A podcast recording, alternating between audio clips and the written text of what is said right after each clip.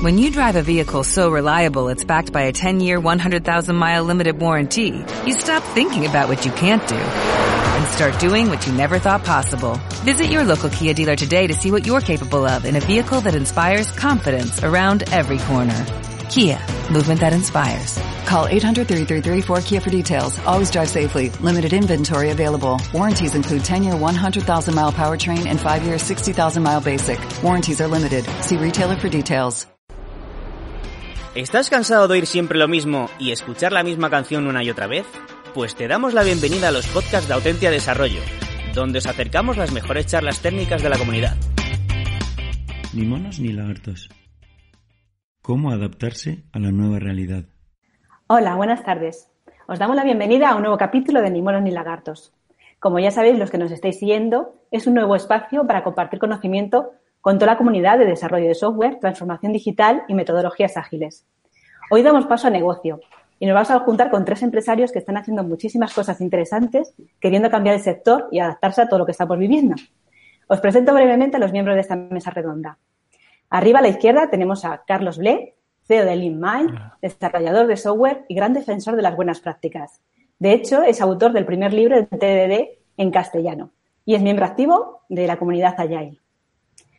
A, eh, abajo, abajo a la izquierda tenemos a Carlos, eh, perdón, a Jorge, Jorge Sánchez, director de Moviliza Academy, empresa especializada en ofrecer certificaciones oficiales en las áreas de agilidad, gestión de proyectos, seguridad de la información y es cibercooperante e INCIBE.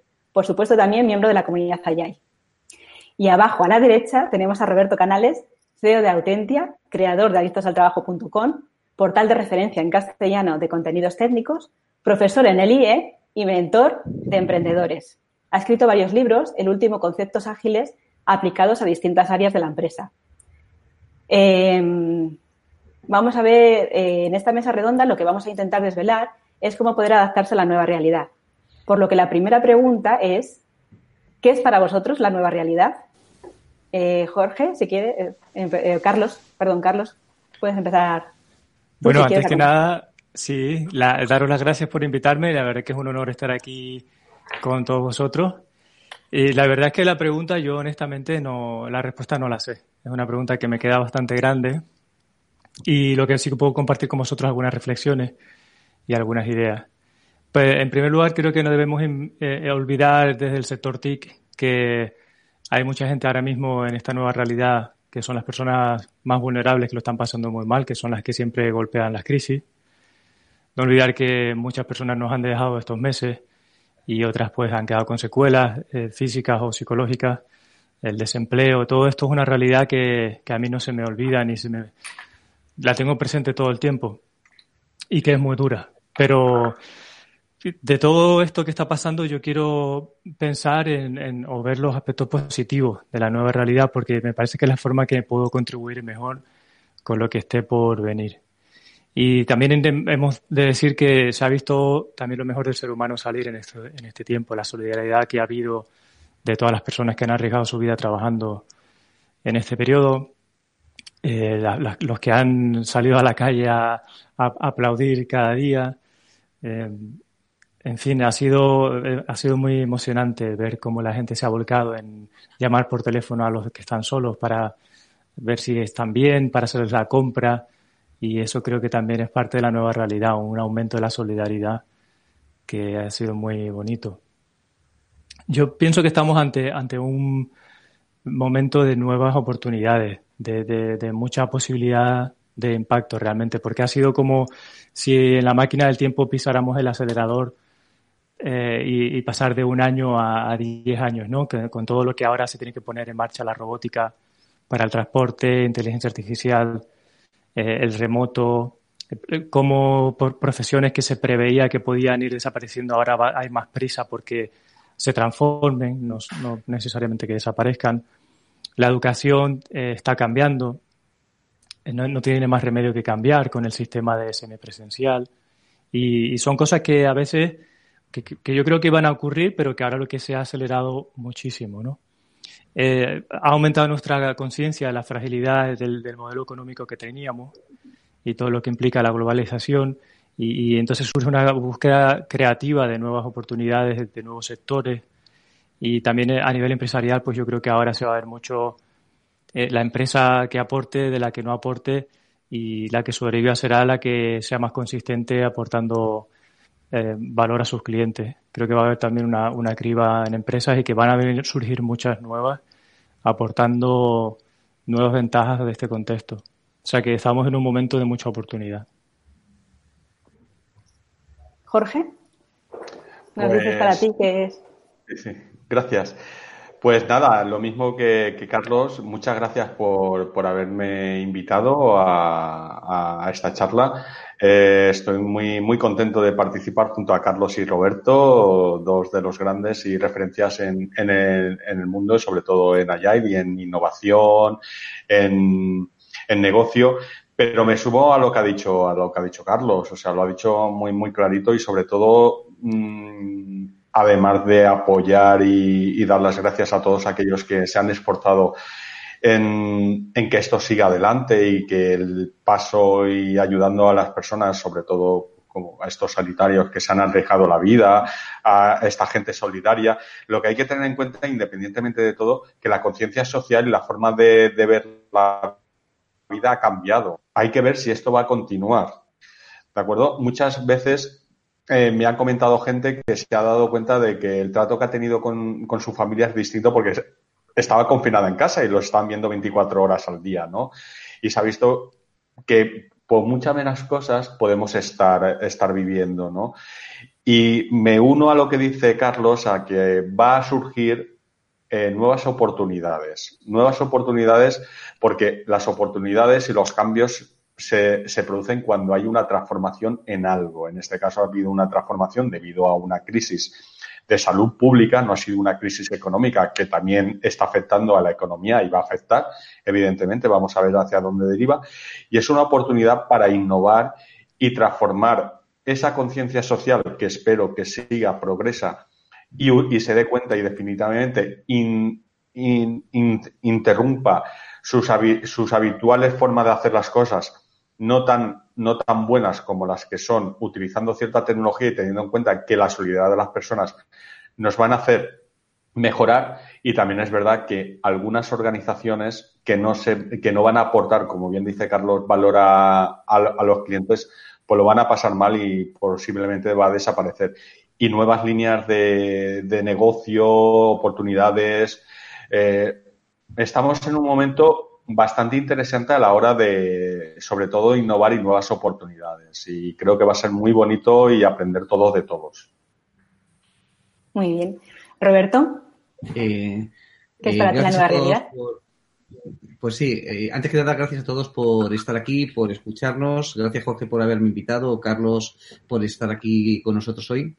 yo lo voy a plantear de un modo un poquito diferente. Yo creo que, vamos a ver, estamos ahora mismo en una pre-nueva realidad, en el que estamos viviendo cosas que todavía no sabemos cómo van a evolucionar. Pero yo lo puedo decir eh, por mí, que mm, tengo a una vecina aquí al lado mío que tiene dos niños y que uno pues tiene tres años y otro tiene siete años y que ahora es madre, es eh, eh, empresaria porque tiene una pequeña empresita, es ama de casa y es profesora. Y entonces, pues tiene que, eh, al mismo tiempo que hacer su trabajo y hacer su jornada, tiene que atender a sus niños. Y entonces, pues ahora mismo se encuentra con una vida complicada, que yo doy gracias porque mis hijos sean mayores. También eh, yo me he dado cuenta de que eh, pues tengo coche, tengo moto, pero llevo dos meses sin usar el coche y la moto y no ha pasado nada. ¿De acuerdo? Y que no me he movido tanto y que efectivamente pues el trabajo sale igual y además ha tenido esto hasta algunas cosas obviamente negativas. Todos tenemos que eh, pues llorar la gente que hemos perdido. Yo que vivo en Torrejón de Ardoz, que sabéis que ha sido uno de los focos fundamentales, pues en mi propio portal y con amigos y familiares de amigos, pues eh, ha, sido muy duro. Eh, pero esta crisis también lo que nos ha llevado es a a cosas impensables. Por ejemplo, la relación que yo he afianzado con mis hijos o con mi mujer, comiendo todos los días con ellos, o haciendo bromas, o haciendo deporte juntos en casa, o saliendo a hacer deporte cuando nos han dejado hasta que ya lo han liberalizado un poquito, ha cambiado cosas. También eh, ha cambiado, pues, eh, eh, el, el, clima, cómo está, el que nos hemos acostumbrado a que los cielos están azules. También ha cambiado, pues, el que compramos por internet eh, mis padres o, eh, amigos o familiares antes no compraban y ahora sí compran. Por lo tanto, se van a crear unas necesidades nuevas, van a desaparecer otras y nos vamos a y yo creo que nos vamos a adaptar sin, o, que nos hemos adaptado como pasó con el euro, que pasamos de, de, hablar de pesetas a pasar de euros, lo que se va a producir es, o se ha producido es un cambio mental sin que nos demos cuenta y esto, si se aprovecha, puede crear, digamos, una buena dinámica que ayude a que cambiemos un poquito cómo hacemos todas las cosas. Entonces, me estás dejando a huevo la siguiente pregunta, que es, eh, que por, lo que habéis dicho, sí que creéis que hay más conciencia del cambio climático también, aparte de otras cosas. Eh, ¿Las empresas cómo se deberían, deberían de ser más sostenibles eh, con el medio ambiente? ¿Cómo podremos aportar como empresas algo, para que esto sea posible? Carlos, empiezas. Bueno, pues el, tema del cambio climático sigue siendo polémico. Yo tengo amigos que todavía pues no concluyen que no sea una cosa que sea demostrado, pero sin necesidad de entrar en ese berenjenal, lo que sí son cuestiones, otras cuestiones impepinables son la contaminación, la polución, la, eh, contaminación por plástico, la deforestación, la extinción tan rápida de especies, la pérdida de biodiversidad y sabemos que eso está siendo un peligro, ¿no? Una de las hipótesis que se barajan con el tema virus es que, que provenga de animales que no, de situaciones que no deberían haberse dado si respetáramos los hábitats, ¿no? Pero ahí yo la verdad es que no soy ningún experto. Lo que sí creo que está bastante claro es que, o que se está demostrando es nuestra fragilidad, que nos creíamos que el, que el ser humano era la especie invencible, eh, reyes y señores del planeta, y creo que si la naturaleza le pega un soplido a la especie, pues la, especie desaparece, así de sencillo. Esto ha sido como un choque de realidad de donde nos creíamos que íbamos como especie. Y incluso también a, nivel económico, ¿no? Y, imaginaos si el virus hubiera sido aún más letal, que lo podía haber sido. Pues podía haber sido causa perfectamente de desaparición, ¿no? Entonces, eh, la realidad es que el, quien más contamina hoy en día son las empresas. Son las empresas que siguen fabricando millones de toneladas de plástico de un solo uso, porque el problema no necesariamente es el plástico, sino cómo lo usamos, para, para cuestiones que son predecederas, ¿no? O que siguen contaminando ríos o acabando con, con acuíferos, ¿no? O acabando con bosques enteros para ganadería industrial o para especulación del suelo. Esto lo están haciendo grandes empresas y tiene tanto poder hoy en día que, son más poderosas que algunos gobiernos. Entonces, aunque el consumidor requerimos, o, sería ideal que el consumidor tenga más conciencia, yo creo que la estamos teniendo, y eh, en realidad está muy limitado lo que podemos hacer como consumidores si las empresas no ponen de su parte. Yo creo que, que las empresas que van a prosperar en esta crisis son aquellas que tienen corazón, las que se dan cuenta de que está todo conectado y no te va a ir mucho tiempo bien si el mundo no está bien. En algún momento va a petar y al final todo el mundo quiere que su empresa tenga estabilidad y prospere. Entonces esas son las que se van a dar cuenta, las que tengan valores, que tengan humanidad de verdad y que sean capaces de contagiar esto en su mundo, en la sociedad, el revés, impregnar estos valores de sostenibilidad. Pienso que ahora ya no solo es necesario, sino que también va a ser rentable. Y cualquier gesto es, positivo, ¿no? Fijaros que con el convenio, con, el confinamiento nos hemos dado cuenta que no es tan importante tomar el AVE por la mañana de Madrid a Barcelona para ir a una reunión que volver por la tarde, ¿no? Aparte que es un palizón.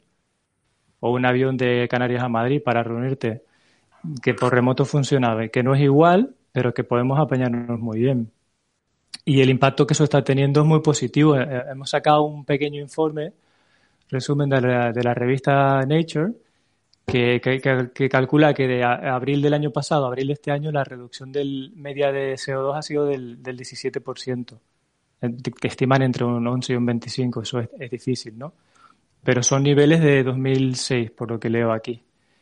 Eh, y, y el gesto, o sea, que realmente podríamos tener un nivel de CO2 bastante bajito si apostásemos por otro tipo de, de, de soluciones, no tan, no tan drásticas como el confinamiento, pero eh, nos damos cuenta que no necesitamos muchas de las cosas que creíamos que nos hacían falta para vivir, que lo importante no es tanto lo material. Y yo creo que mucha gente sí se ha dado, ha sido como un despertar de la conciencia y eso nos va a ayudar a todos. Ojalá. eh, Jorge.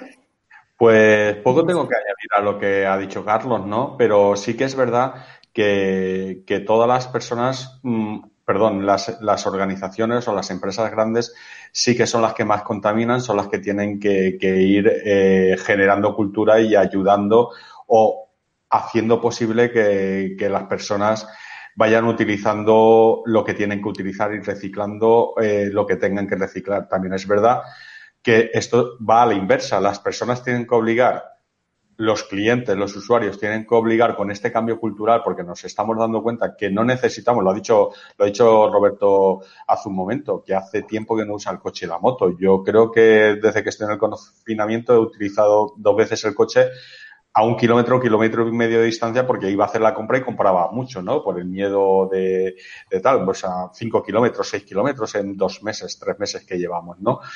Y, y, y eso sí que se tiene, se tiene que hacer y, se, y, y tiene que continuar esa conciencia.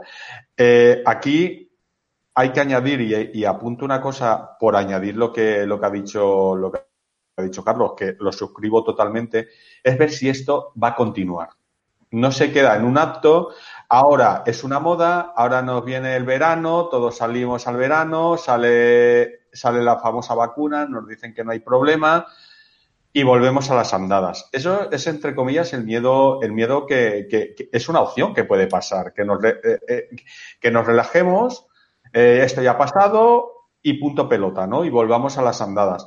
Yo creo que deberíamos concienciarnos y, y tomar conciencia y adaptarnos todos a que este cambio es bueno, es una oportunidad para mejorar y, y, nos hemos dado cuenta que muchas cosas que consideramos imprescindibles no son tan prescindibles y son malas. Porque sí que es verdad, y lo digo en serio, mmm, yo vivo en, en, Valencia, bueno, en Manises, un pueblo al lado de Valencia, y te puedo decir que hace un mes yo veía las estrellas. Nunca he visto las estrellas desde mi casa por el tema de la polución. Ya dentro, supongo que dentro de poco ya no las volveré a ver, pero las veo en una ciudad. También pasa otra cosa, que las calles estaban limpias, no sé si os habéis dado cuenta, pero digamos que hay cierto tipo de personas que antes tiraba cosas y ahora tira mascarillas a la calle. Eso también es un acto incívico, o sea, eso es que las personas son como son y eso no va a cambiar. Eh, es decir, si todos aportamos un poquito y hacemos lo que tenemos que hacer, que es lo que no hagas en casa, no hagas en, en, la calle, posiblemente esto funcione y funcione mejor porque hemos aprendido a respetar, en principio, en teoría, ciertos horarios, ciertos, eh, ciertos hábitos de, de, no subir al ascensor nada más que una persona, dos personas, es decir, eh, preguntar y, automáticamente la gente estar a distancias prudenciales. Es decir, un, un, una educación que antes, por el ritmo de vida, no, no teníamos. Y también apunto lo que ha dicho Carlos, que también eso lo hemos vivido todo, que tienes una reunión en Madrid, tienes una reunión en Barcelona, cógete un AVE, normalmente yo cogía AVE más que avión, tú tienes que coger, Carlos, tienes que coger avión, no te queda otra. A una reunión de, dos horas vas y vienes un palizón con todo lo que conlleva a nivel de, transporte y todo este tipo de cosas y se puede hacer mmm, videoconferencias por, por, por, por, soluciones que hay miles, hay miles y, y va a haber miles. Ahora, el tema sería si todas las personas y todas las grandes empresas y sobre todo los gobiernos ayudan a dejar, a eliminar esta brecha digital que tenemos. O sea, que todos tengan una conexión estable a Internet, que todos eh, sepan utilizar las nuevas tecnologías. Eh, por ejemplo, mi madre, mi madre, por, por suerte, eh, por suerte está viva, por desgracia está en una residencia porque es mayor y necesita cuidados, pero mmm, en su vida había utilizado una videoconferencia, porque yo a fecha de hoy yo no puedo visitar a mi madre que está en una residencia. Y mi madre, con 84 años, ha sido la primera vez que ha utilizado un Skype, que dice que sale por la tele, ¿no? Pero bueno, eh, eso no lo había visto nadie. No lo, había, no lo había visto y yo pensaba que nunca lo iba a usar. Y mira por dónde cada dos o tres días hacemos una videoconferencia. Las personas mayores. ¿Por qué no seguimos avanzando esto? Tomamos esto como meta y, y, aprendemos a vivir un poquito más en la naturaleza, ¿no? Algunos incluso dicen que van a criar gallinas, ¿verdad, Roberto? Sí. Uh -huh. bueno, eh, si, si, queréis sigo yo. Eh, sí. Vamos a ver. Yo, yo, veo ahora mismo una, una dualidad. Hay una, va a haber una realidad de facto en la que las empresas que tenían medios digitales, cierta formación o cierta capacidad, ahora mismo han seguido trabajando de un modo pues bastante continuista con lo que hacía, como nosotros que pues Carlos y yo nos dedicamos a construir software de calidad, pues básicamente el impacto ha sido pues realmente bajo. Ahora bien, eh, sí que yo tengo pues eh, un montón de amigos en un montón de sectores, amigos que pues trabajan en empresas y otros que son empresarios, y ha habido gente que no estaba en absoluto preparada. Hay eh, un montón de empresas con un montón de mandos intermedios que lo están pasando muy mal porque no se han adaptado a este modelo de trabajo o, que simplemente pues eh, los nuevos modelos de comunicación y organización les han dejado un poquito fuera de juego porque antes tenían un control diario de lo que sucedía y ahora mismo pues con los mecanismos remotos pues han cambiado un poquito las políticas. Entonces, creo que eh, efectivamente se, simplemente por eficiencia de costes, lo que va a suceder es el que las empresas como nosotros o muchas otras van a permitir que los eh, empleados trabajen a su voluntad prácticamente o en la oficina o en su casa eh, eliminemos un montón de reuniones y que la oficina, pues a lo mejor cumpla otra función que cumplía antes, pero también pienso que va a haber otras empresas que de un día para otro van a intentar volver lo que tenían. De hecho, pues eh, acaba pasando que eh, proyectos o empresas que dicen que quieren empezar a hacer trabajos cuando puedan reunirse más presencialmente. ¿De acuerdo? Entonces, esa, con esa dualidad yo creo que viviremos. Y luego, eh, no tengo demasiado fe en que lo estemos haciendo demasiado bien porque, fijaros, eh, hay que mirar cuánto consume mil coches y cuánto consume un barco que trae mercancía de China. Eh, si habéis visto, los grandes, las grandes tiendas tipo Amazon y demás han contratado a miles de personas. Entonces, hemos cambiado los hábitos de irte a una tienda y comprar compulsivamente a entrar en un marketplace y comprar compulsivamente yo creo que al final eh, tiene, tiene que haber unas ciertas normativas y ciertos comportamientos. Y una normativa, por ejemplo, pues eso, como va a pasar ahora, que se, prohíba, se prohíban los plásticos de un solo uso. Y también, eh, digamos, tiene que. Porque hay cosas que eh, simplemente la economía no regula, ¿de acuerdo? Y yo creo que hay que empezar a regular y decir, oye, hay ciertas cosas que ya no se pueden permitir a estas alturas. O construir casas nuevas, pues obligar a que todas tengan que tener paneles solares o, ciertas cosas similares. Yo creo que tiene que haber ciertas normativas que se adapten a la realidad del mundo en el que vivimos. Y luego yo creo que eh, eh, tiene que pasar una cosa y es el que dejemos de depender pues de países de low cost y que empezamos a recuperar industrias en este país donde las normativas medioambientales son mucho más severas. Porque muchas veces vemos que hay un océano lleno de plástico. Pero la pregunta es, oye, ¿el plástico que tú tiras aquí en España es el que llena ese océano? ¿O resulta que como hay zonas muy deprimidas donde las condiciones sociosanitarias de esa gente son mucho peores, ¿de acuerdo? Y se aprovecha la industria de eso, pues lo que sucede es el que pasan ciertas cosas que aquí serían impensables que pasasen. Por eso quiere decir que tiene que haber un poquito de voluntad propia, es decir, de las personas en hacer las cosas mejor y en intentar hacer lo que está en la mano de cada uno, Luego tiene que haber algunas normativas que lo que hagan es el que fuercen a que las cosas tengan sentido común y luego creo que se crea una oportunidad de recuperar ciertas industrias que han desaparecido, se han ido y que si esas normativas se hacen a nivel más global van a ser rentables, cosa que ahora no lo son.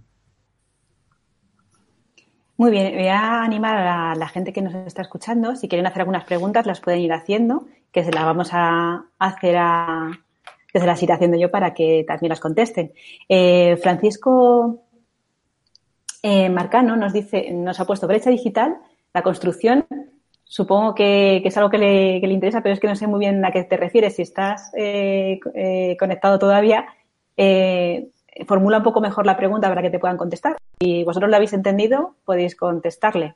Bueno, eh, yo, puedo intentar si quieres contestar y, luego ya contestamos por orden si quieres siguientes. Vamos a ver, estamos en un país donde hay tres industrias fundamentales. Que la, primera, pues posiblemente sea el turismo. La segunda es la auxiliar del automóvil, construir piezas, pues eh, sea faros, techos y demás. Posiblemente, supongo, no estoy seguro, pero la tercera pues que sea la construcción, ¿no? Pues si tenemos estos tres motores que son, digamos, eh, llámalo poco tecnológicos, ¿de acuerdo? Pues obviamente, pues eh, eh, claro que se puede producir también una brecha digital porque no, no estamos en la picolota de la tecnología. Y eso tampoco significa que tengamos un núcleo de empresas que sean muy potentes tecnológicamente. Pero efectivamente, pues tiene que eh, producirse una educación y una transición a que tengamos pues una presencia más grande y un conocimiento más grande, sobre todo pues de, de gente por encima de 40 años. ¿De acuerdo? Porque los chavales son nativos digitales hay una brecha efectivamente pues de la gente que no ha vivido esto, pero ahora mismo yo creo que se ha empezado a solucionar, porque es que no les ha quedado otro remedio. por la, por la vía de es lo que es lo que toca. Eh, hay una cosa que, que, yo creo que preocupa, nos preocupa bastante. Eh, el teletrabajo o sea, ha venido para quedarse, pero luego está la parte de que lo habéis dicho antes eh, del contacto humano. O sea, está muy bien todo lo que hacemos y, y siempre habéis dicho, claro, no es lo mismo una reunión eh, a través de videoconferencia, no es lo mismo. Efectivamente, yo creo que al final los seres humanos también nos tenemos que, que o sea, vernos y, estar en contacto. Entonces, la pregunta sería, ¿el teletrabajo ha venido para quedarse o cómo ha venido? Eh, ¿Qué, qué opináis sobre eso? Bueno, pues voy a decir yo cositas, ¿vale? Por, Mirad, eh, nuestro, nuestro core de negocio siempre ha sido formación presencial, eh, lo que se moviliza, eh, además a, tema local, ¿no? Y siempre hemos ganado gloria de, de, ser formadores de este tipo, pero ahora nos hemos pasado al, al tema online. Eh, nos hemos dado cuenta que puedes dar casi, casi, casi mm, la, misma, la misma formación, la misma sensación de formación tomando ciertas reglas, ¿no? Por ejemplo, puedes dar formación en formato online, pues con menos horas, de mayor calidad y aprovechando herramientas digitales que pueden ayudar a los alumnos a interactuar, obligando a que los alumnos cuando vengan a clase, teniendo menos tiempo de formación, pero cuando vengan a clase, que se hayan estudiado un poquito las cosas, no vayan a clase y primero va, vamos a presentarnos, vamos a tomar café, yo hago esto, yo hago otro. Es decir, hemos aprendido a optimizar el tiempo, ¿no? Entonces, eso sí que ha servido y nos ha servido, pues, empezar a aplicar en el tema de la educación de una vez por todas, aunque como dice Roberto, los, los, niños ya son nativos digitalmente, porque yo, por ejemplo, yo no toqué ordenador hasta los 20 años y soy ingeniero informático, hay que alucinarse con eso, ¿de acuerdo? Y hoy en día cualquier niño, pues, te coge un teléfono móvil y sabe manejar Instagram o es nativo digital, ¿no? Dicho esto, sí que es verdad que la potencia de trabajar en, formación eh, se ha demostrado y es factible tomando ciertas normas y, trabajando de cierta forma y la gente se ha adaptado. Ahora bien, eh, teletrabajo, pues vamos a empezar que no es la primera vez que surgen cosas con teletrabajo y fracasan. Vamos a poner el caso de, de Yahoo, que en el 2013 mandó toda la gente a teletrabajar y se dieron cuenta que tuvieron que volver porque no les funcionaba, algo había mal. Porque, eh, o porque la gente no, no tenía en sus casas eh, un ordenador en condiciones, no tenía, eh, no tenía acceso a Internet o fibra en condiciones, no tenía un área para trabajar porque pensamos que hacer un teletrabajo en casa es irte a tu casa y trabajar. Eh, si te vas a trabajar en tu casa, pues tendrás que tener un sitio habilitado para trabajar, una mesa tuya, no la mesa del comedor, donde comes, donde juegas a las cartas, donde pintan los niños, sino es tu lugar de trabajo y el ordenador es tuyo, no se comparte con la familia. Eso hay que aprenderlo porque trabajo es trabajo y, otra cosa es otra cosa, ¿no? Entonces, eso hay que, hay que tenerlo claro y hay que tener esa conciencia social. Y también lo que ha dicho Roberto, que mucha gente ha tenido que hacer teletrabajo porque sí y ha visto que no está cómodo, no funciona y va a volver a las andadas o se va a hacer lo que hacía antes. Y, sí que es verdad que hasta que no podamos reunirnos en condiciones normales no vamos a, a, a coger ciertos proyectos, ¿no? Entonces, ¿el teletrabajo se va a quedar? Sí, siempre y cuando las personas tengan claro, empezando por las personas que les toca hacer teletrabajo, tener claro que teletrabajar en casa implica que tu casa es una oficina y vas a tener que tener un área para teletrabajar, que pueda ser esta mesa para trabajar y mi ordenador, que no necesitas mucho más. Y además que las si vas a hacer teletrabajo para hacer eh, conexiones, pues que en tu sitio tengas una, una, conexión de calidad decente, porque, por ejemplo, en un área rural no se puede hacer teletrabajo porque no llega la fibra o no tienes una conexión a Internet bastante estable que puedas teletrabajar. Y dos, que las empresas y las organizaciones ayuden, no solo diciendo que la persona se vaya a trabajar a casa, sino que les, les den facilidades a la hora de tener esa herramienta de trabajo, que pueda ser un ordenador, un iPhone o lo que sea, o una tablet que puedan teletrabajar. Y además viene la, la, la, segunda parte, el tema social. Cuando estás en casa, pues en casa hay gente que vive contigo, hay niños, hay horarios que a lo mejor no coinciden con, con los de la organización o con tus clientes. Eh, hay un montón de cosas que tú no puedes eh, controlar porque no estás solo en tu casa, hay más gente. Imaginar que hay tres personas eh, y dos son niños que tienen que hacer deberes y tú tienes que, teletrabajar en la misma habitación es imposible. Eso hay que tenerlo en cuenta también y hay que facilitar eso, ¿no? Y también hay que respetar que si estás en casa y, estás con un niño porque puede disfrutar más de ellos, como ha dicho Roberto antes, pues tienes que tener cierta consideración hacia, hacia, hacia, esos niños, ¿no? Y luego viene la última parte que considero súper importante, que a la hora de teletrabajar hay que tener en cuenta que los datos están ahí. O sea, la seguridad de la información es muy importante. Teletrabajar en la nube hay que tenerlo claro. Teletrabajar en la nube no es que yo tengo los, los documentos de la oficina en un Google Drive gratuito. Eso es una aberración, o en un OneDrive, un Dropbox o una cosa así, porque me cuesta y yo lo tengo ahí. Entonces, el seguridad de la información es mucho más fácil hacer ciberataques a un gerente de, de, una empresa que está en su casa con el, con, con el acceso de, de, una, de una operadora tradicional que no ha cambiado la contraseña, le pueden hackear fácilmente el ordenador y eso hay que tenerlo muy, muy, muy en cuenta. Y, y, la comunicación con las personas, que es muy importante, que es lo que ha comentado antes también Roberto, ¿no? Entonces, hay que empezar a concienciarse y decir, vale, vamos a tener teletrabajo, pero hay cosas buenas, pero también hay cosas que, que tenemos que cambiar. Y eso es lo que os he comentado antes. Eh, puede pasar esto y se quede en una moda, una cosa que ha pasado y volvamos a las andadas. Es un poquito el miedo que me da, ¿no? Eh, Roberto o, Carlos, ¿añadir algo más? Tenemos un montón de preguntas. Si queréis, pasamos a otra. Eh, mira, de todos modos, yo os voy a decir lo que vamos a hacer nosotros. yo creo que una cosa es trabajar en casa y otra cosa es teletrabajar. Trabajar en casa con los niños en esta situación ha sido, pues eso, sopesar o, soportar eh, eh, eh, una situación de emergencia.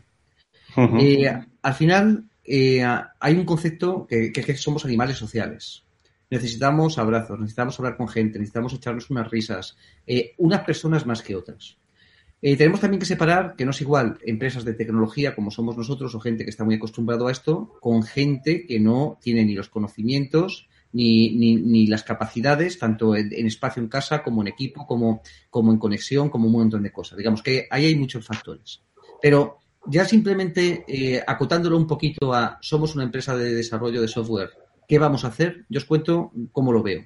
Y es el que eh, nosotros antes de la pandemia teníamos 800 eh, metros de oficina y íbamos a coger mil más. Vamos a seguir cogiendo esos mil más, ¿de acuerdo? Si todo evoluciona favorablemente, pero ¿por qué? Porque yo creo que a la gente le gusta ir a una oficina, le gusta juntarse con sus compañeros, o mejor dicho, tener la opción de hacerlo, ¿vale? Luego también hay otro tema añadido. Mirar, hay mucha gente, pues imagínate, chavales universitarios que acaban de terminar su carrera de informática y que han estado en un colegio, han estado en un instituto, han estado en una universidad y que para ellos el componente social es vital, es fundamental. De acuerdo, les faltaría algo si no lo tuviera. Pues nosotros queremos tener una oficina para que tengan la oportunidad de dar esa continuidad a su vida y probablemente hasta desengancharse de ella. Entonces, yo creo que no podemos pasar de blanco a negro, sino que tiene que haber una transición.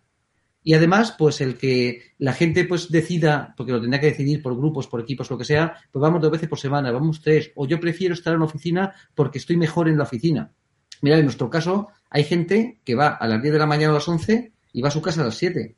¿Por qué? Porque es donde encuentra el espacio de paz para poder trabajar o para poder hacer cosas. O hay al revés, hay gente que para conciliar su vida lo que va es a las 7 de la mañana y resulta que se va a las 3.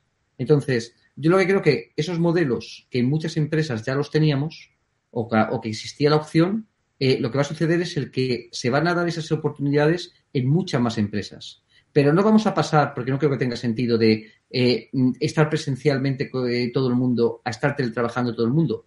Porque yo creo que esos modelos no van a funcionar porque el cerebro necesita un tiempo para adaptarse. No solamente el cerebro, esto de las empresas tenemos personas, procesos y herramientas tenemos que cambiar ¿no? un poquito las personas internamente, tendremos que cambiar los procesos y los modos de organizarnos y tendremos que cambiar las herramientas y el uso que hacemos de ellas.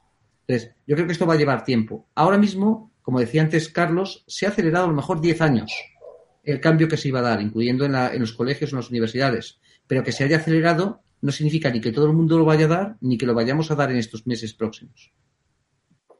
Mm. Sí, yo creo que hemos, hemos avanzado tres o cuatro pasos y a lo mejor retrocedemos uno o dos, pero que en general hemos avanzado bastante y que algunas cosas sí se van a quedar. Yo creo que cuando hagas una entrevista de trabajo, una de las cualidades que vas a valorar es que la persona sea capaz de trabajar en remoto. Nosotros ya éramos remotos antes de COVID, pero teníamos como norma que un día, a la, un día a la semana ibas a la oficina cuando tú querías, intentando coincidir con otra gente, con otros compañeros.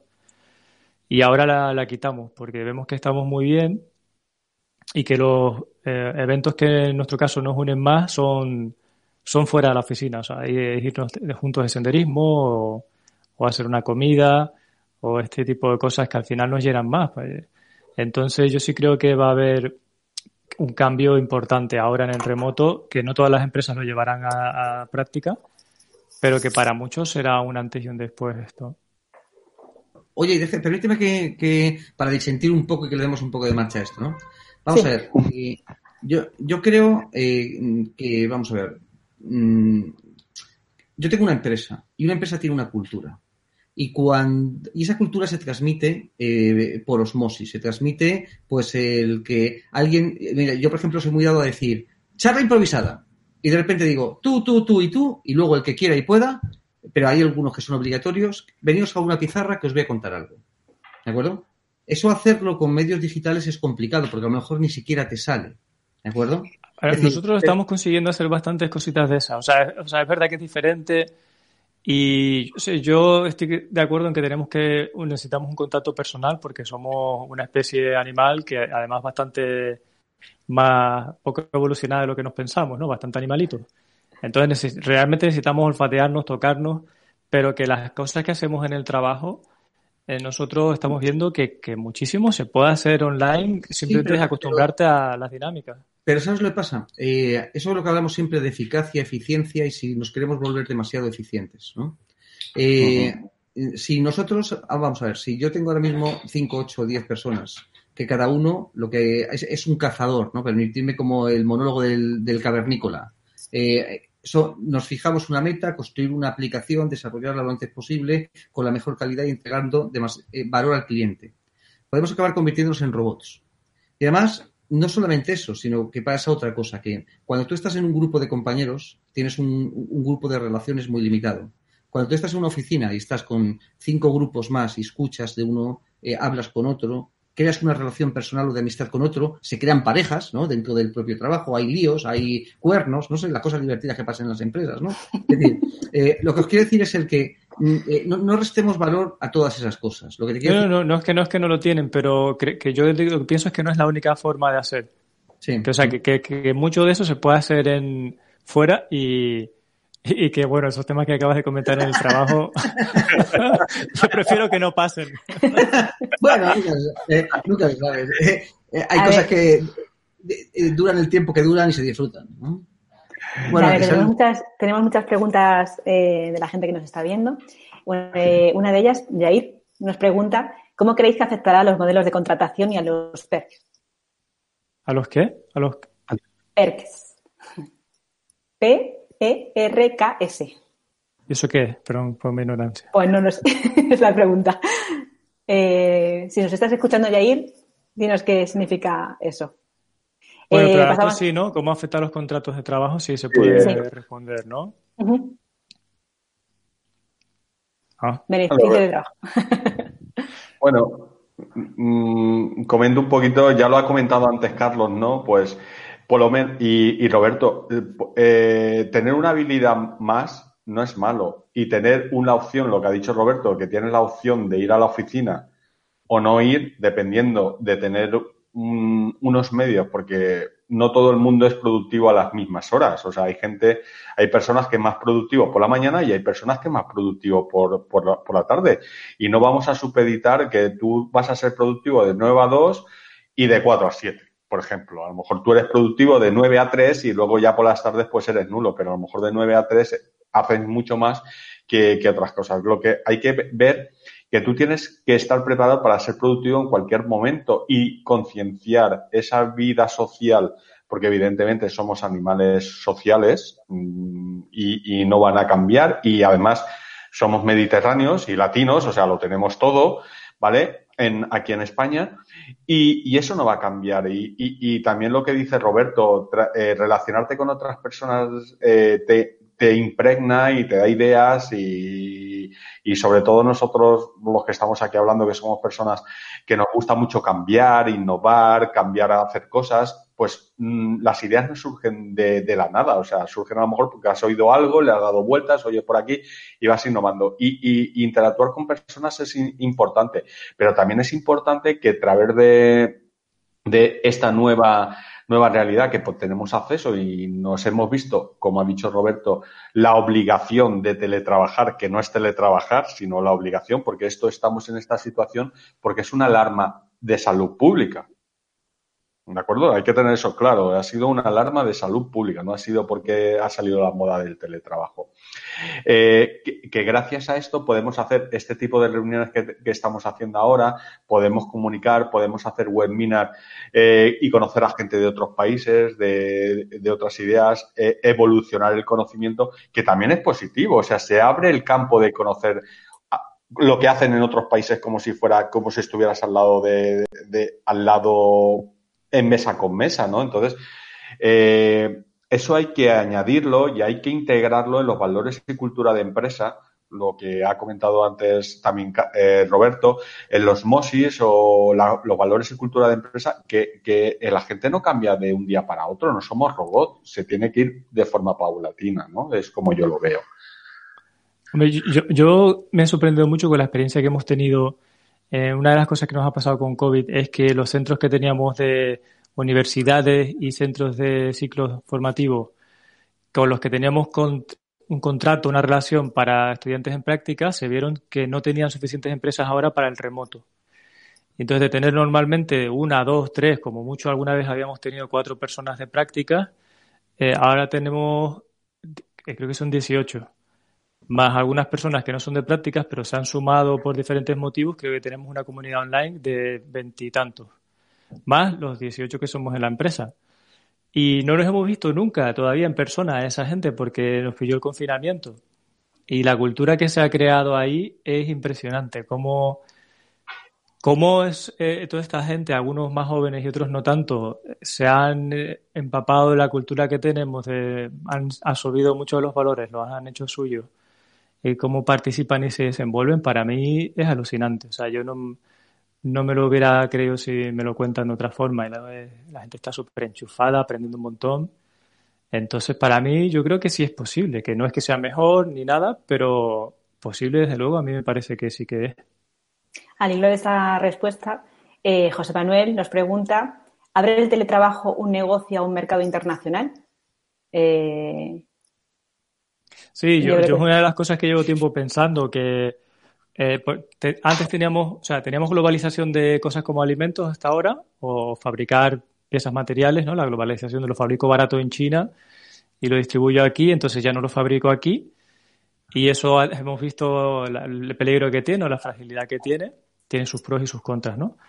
Y puede ser que, que, con el remoto nos pase un poco igual. El plus que tiene un developer, por ejemplo, que está en Londres y por estar en Londres cerca del, cliente, en un centro financiero, cobra tres veces que o cuatro veces más que alguien que está en Tenerife o en Murcia, eh, también puede ser que ahora con el remoto eso ya no tenga tanta, tanto sentido, tanta importancia. Mucha gente haya dicho, sí, a mí me va bien que esté aquí cerca, pero si tengo que pagar diez veces más, porque a lo mejor una persona desarrollando en California puede cobrar diez veces más o quince que una en la India. A lo mejor dice, sí, bueno, no es igual, pero si tengo que pagar 10 veces más, a lo mejor no, ya no lo voy a pagar.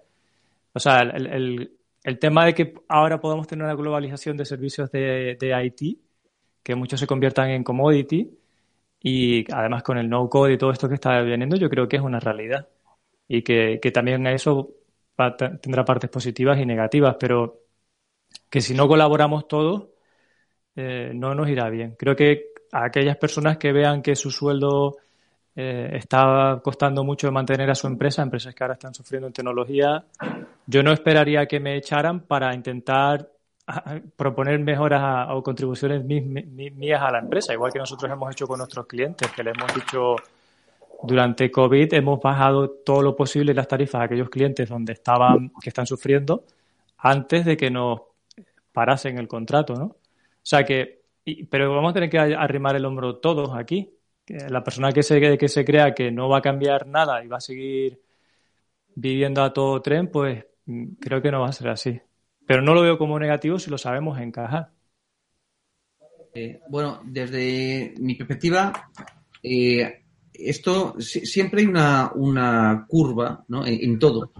Y yo creo que, eh, como hablabas antes, Carlos, de mm, el no code ¿no? o de la programación, los programadores, programadores hay una gama.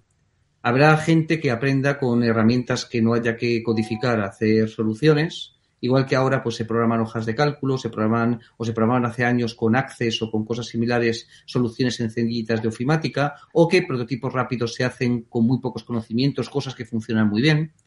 Luego hay una gama, pues digamos, llámalo pues, eh, eh, profesional orientada a empresas pequeñitas, donde se hacen pequeños sites, pequeñas páginas web, ¿no? Donde, pues imagínate, con pequeños presupuestos, que hay mucha gente haciéndola.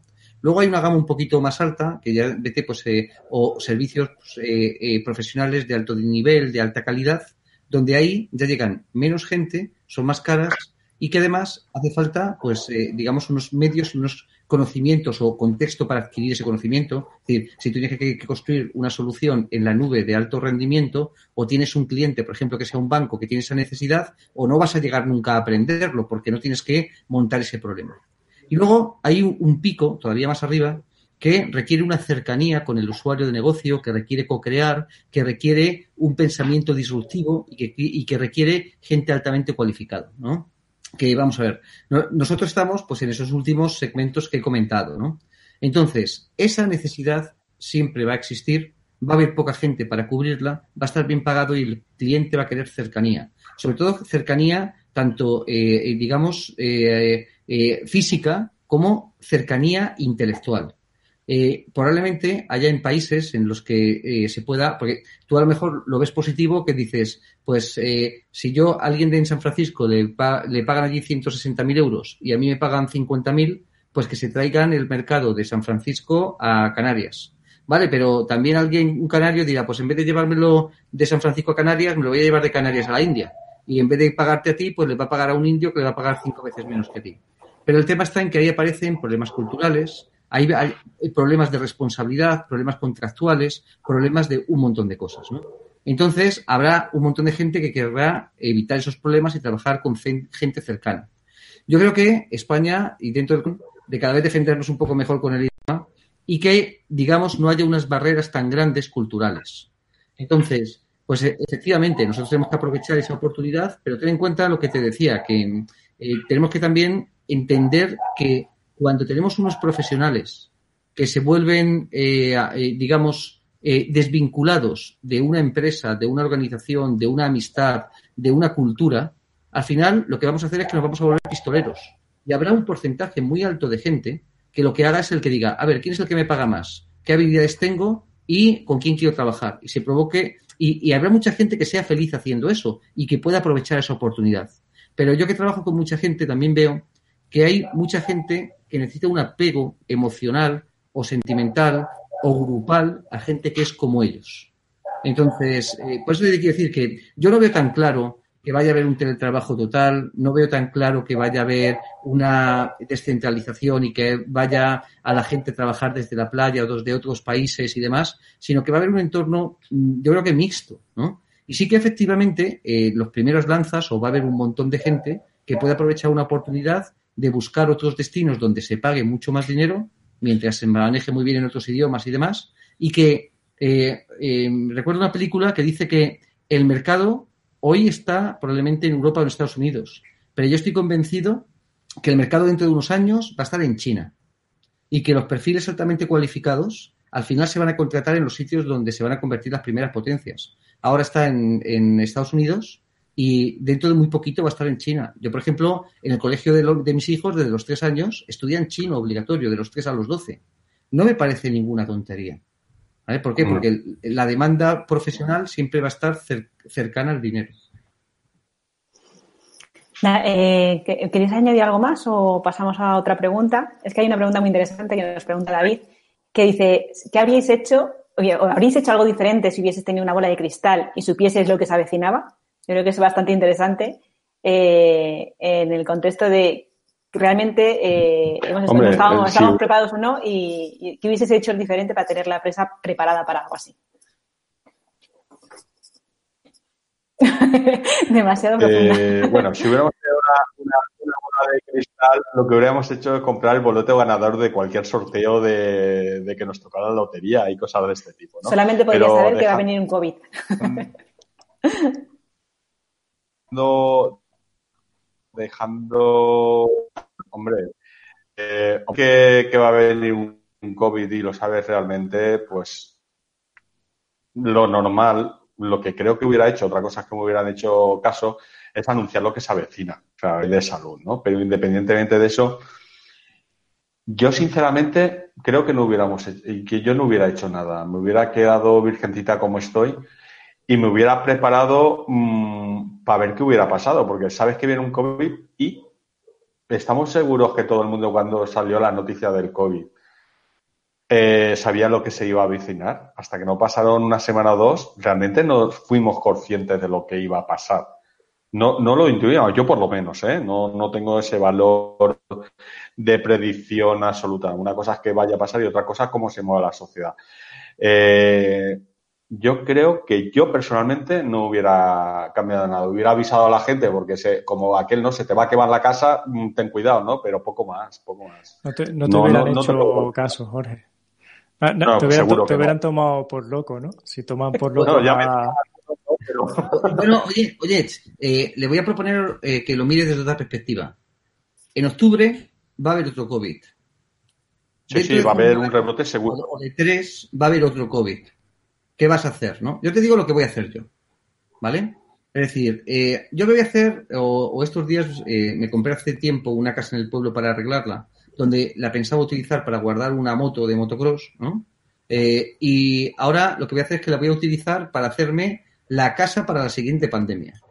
¿De acuerdo? Es decir, yo me voy a preparar y voy a intentar habilitar la casa para en la... No, no, no solo por mí, por mí y por mis hijos, ¿no? O incluso por mis nietos, y esto no lo estoy diciendo en broma. Yo lo que voy a hacer es el que voy a intentar que la próxima vez que pase una cosa de estas tenga unas condiciones ya egoístamente eh, eh, diarias mejores. ¿Para qué? Para que tenga más espacio en mi casa, para que tenga, digamos, mayores eh, capacidades de estar cerca de mi familia, porque ahora no, he podido estar con mis suegros, o no he podido, o, imagínate que pasa dentro de 15 o 20 años, pues mis hijos tendrán 20 y pico, posiblemente tendrán pareja, a lo mejor tengo hasta algún nieto, y me gustaría que pudiéramos estar en un sitio seguro, cerquita, para podernos ayudar y con espacio. Pues eso es lo que voy a hacer. En vez de, porque muchas veces, te lo digo porque habrá gente que se plantea comprarse una casa y algunos se compran una casa de 300.000 euros a 25 kilómetros de Madrid.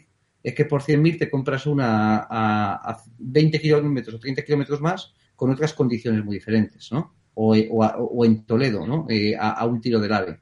Pues yo sí que esto me ha valido para decir, la próxima la voy a pasar de otro modo, ¿vale? Y sí que hay ciertas cosas que son importantes y es el que, por ejemplo, en el caso de una empresa, una empresa que tiene tesorería, pues lo que haces es que si haces inversiones a largo plazo y te viene un COVID, lo que haces es que te deja bloqueado el dinero y te crea un problema muy grande, ¿no?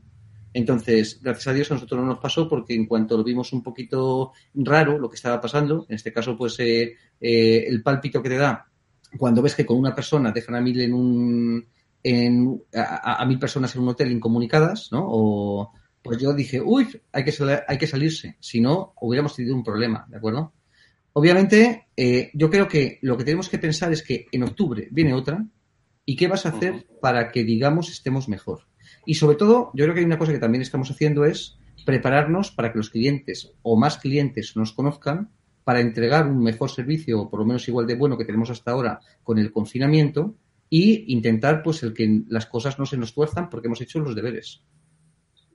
Sí, nosotros igual. El, pensar que cambiaría cosas atrás, pues realmente los errores que he cometido durante COVID pues han sido aprendizaje. Entonces, si volviera atrás en el tiempo y no hiciera eso, no hubiera aprendido tanto. O sea que no es eh, porque me he pegado unas palizas de, de pantalla dos meses que, que, han sido salvajes, ¿no? Y que me han pasado factura también.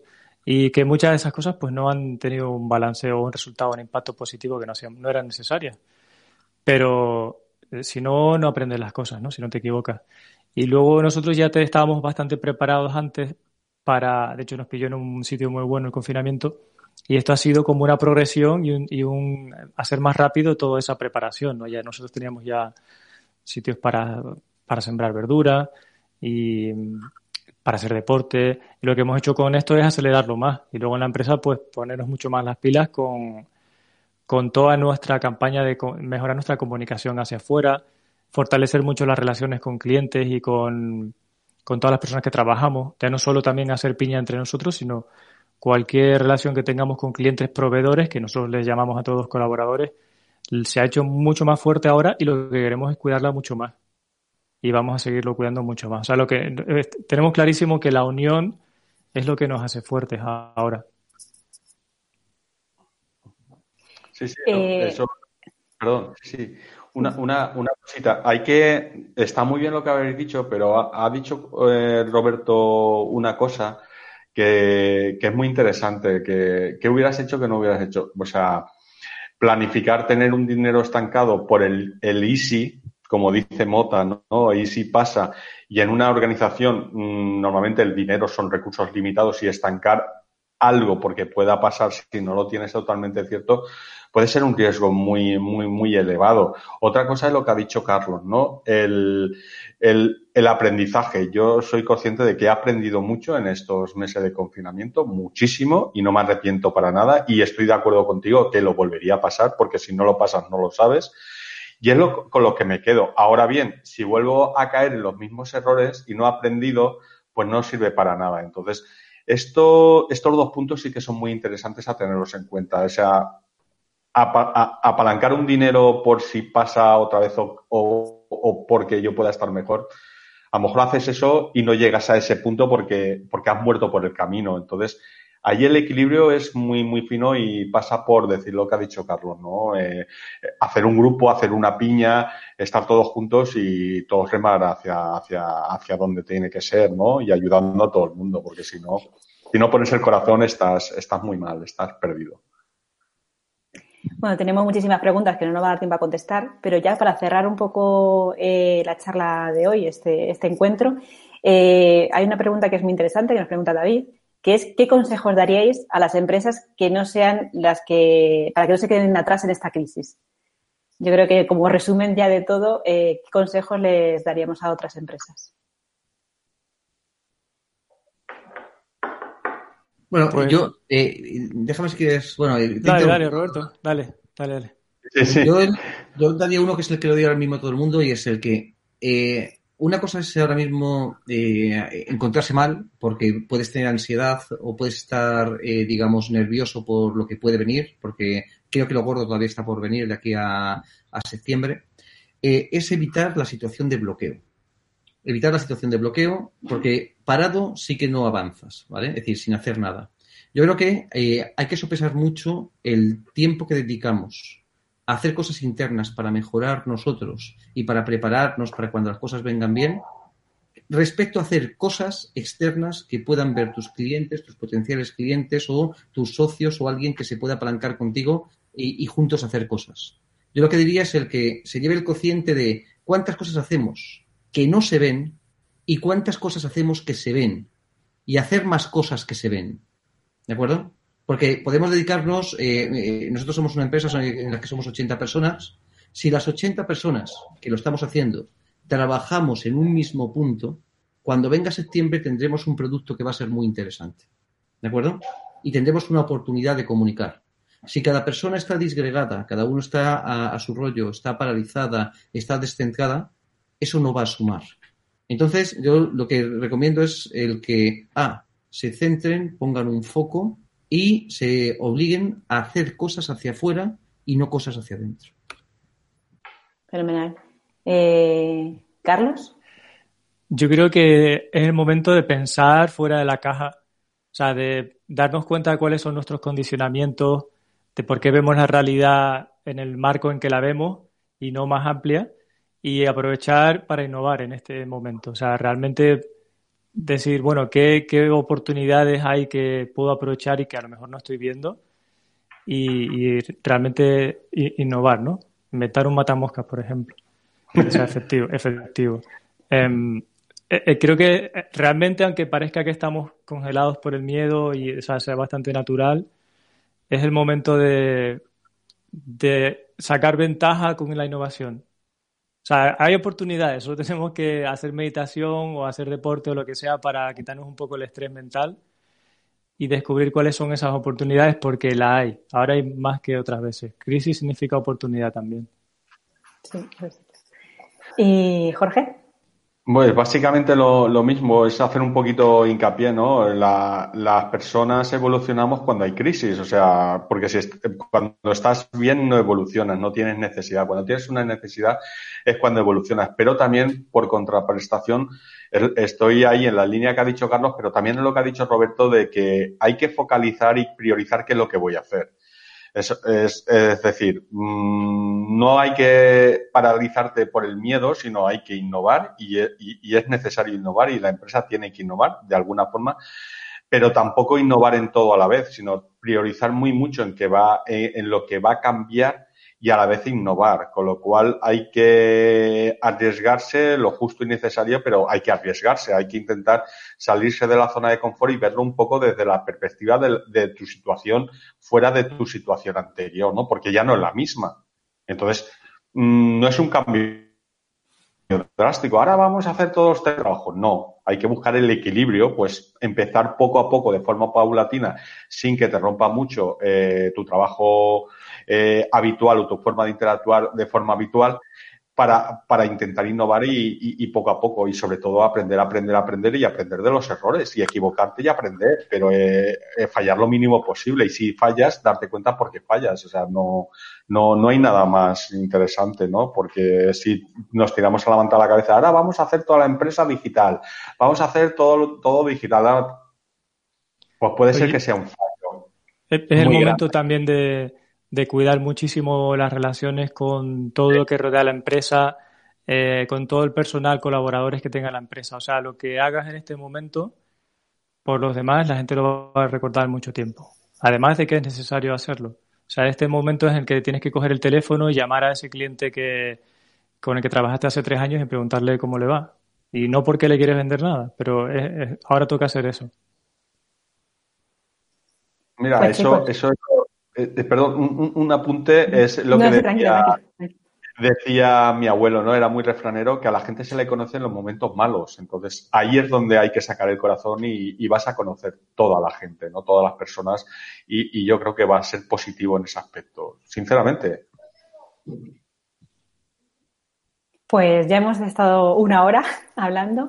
Si queréis, eh, os dejamos un minuto a cada uno para que saquéis una conclusión sobre esta charla y poder despediros de la gente que nos está escuchando y, y damos por finalizada la charla de hoy. Eh, ¿Quién empieza? Eh, ¿Carlos? ¿O Roberto? Bueno, yo, yo solo dar las gracias. Yo creo que ya he contado lo, los pensamientos que tenía a todas las personas que lo habéis hecho posible, los que estáis online.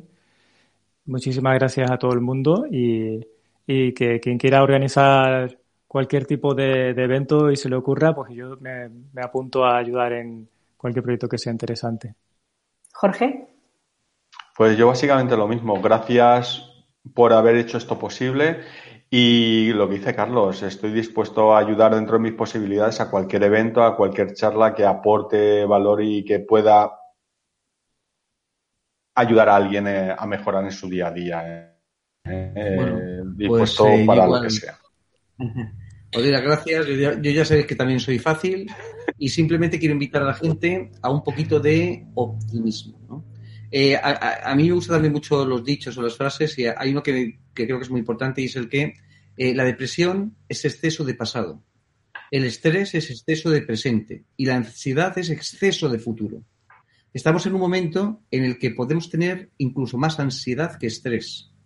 Eh, yo creo que esto ha sido un parón, ha sido un agosto largo, eh, mucha gente, pues obviamente, y sectores se van a ver más perjudicados que otros, pero yo creo que esto va a rearrancar mejor de lo, por, lo menos lo que yo pensaba hace un mes, ¿no? Eh, que lo veía la cosa más negra, ahora pues se va a ver que se abre. O sea que yo invito un poquito también a la gente a que no tenga ansiedad y al optimismo. Pues muchísimas gracias a los tres por haber participado en esta mesa redonda de hoy y muchísimas gracias a toda la gente que nos está siguiendo y que sepáis que es un canal donde compartimos conocimiento y si os eh, suscribís podéis ver muchas más cosas en las siguientes semanas. Muchísimas gracias a todos. Y aquí lo dejamos. Si te ha gustado el podcast y quieres estar a la última en tecnología, suscríbete a nuestro canal de iVoox y escúchanos donde quieras. Para más información, autentia.com.